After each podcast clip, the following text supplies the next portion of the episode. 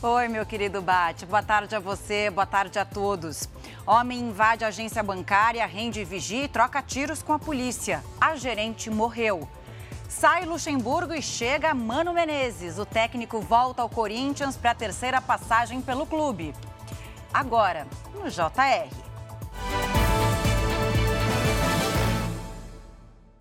Oferecimento Consórcio Bradesco. Conquiste sua casa nova sem juros e sem entrada.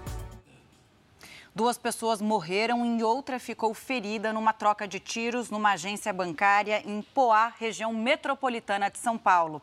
A gente vai direto com o repórter Lúcio Sturm, que está com a gente hoje. Oi, Lúcio, boa tarde.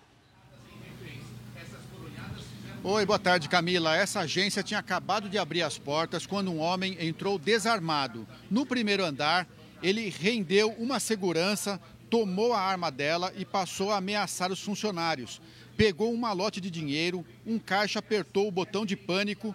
Os policiais chegaram imediatamente porque o batalhão da PM fica a uma quadra de distância. Quando entrou na agência, a polícia encontrou o assaltante saindo e usando a gerente como escudo. Houve uma intensa troca de tiros que terminou com o assaltante e a funcionária mortos. O banco informou que está dando todo o apoio à família da funcionária e também colaborando com a investigação da polícia. Camila. Obrigada, Lúcio, pelas informações. E uma tentativa de assalto seguida de perseguição policial terminou com quatro mortos em Salvador, entre eles dois policiais militares. É isso, Henrique Terra. Conta os detalhes para a gente dessa ação. Boa tarde para você. Boa tarde, Camila. Tudo começou durante uma operação para coibir uma onda de assaltos a ônibus aqui em Salvador.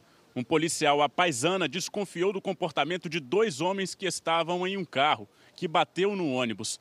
A dupla fugiu e um dos suspeitos foi baleado. Ele chegou a ser socorrido, mas não resistiu. O outro invadiu um bar, onde havia outro policial que estava de folga. Ele achou que se tratava de um assalto e reagiu. Na troca de tiros, os dois PMs e o suspeito morreram. Camila. Obrigada, Henrique. Agora, bom, vamos falar do Corinthians. Um dia depois de demitir Vanderlei Luxemburgo, o Corinthians anunciou hoje a contratação de Mano Menezes. O treinador assinou o contrato válido até o fim de 2025.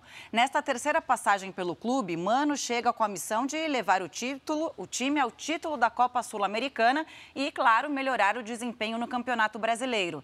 Mano já comandou o primeiro treino hoje, de olho no clássico contra o São Paulo no sábado e no jogo de volta da da semifinal da Sul-Americana contra o Fortaleza na semana que vem.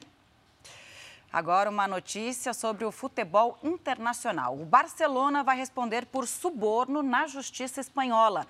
O clube catalão é acusado de fazer repasses a José Maria Henriques Negreira, ex-vice-presidente do Comitê de Arbitragem do país. A suspeita é que Negreira tenha recebido o equivalente a 37 milhões de reais. Dois ex-presidentes do Barça também são réus no caso.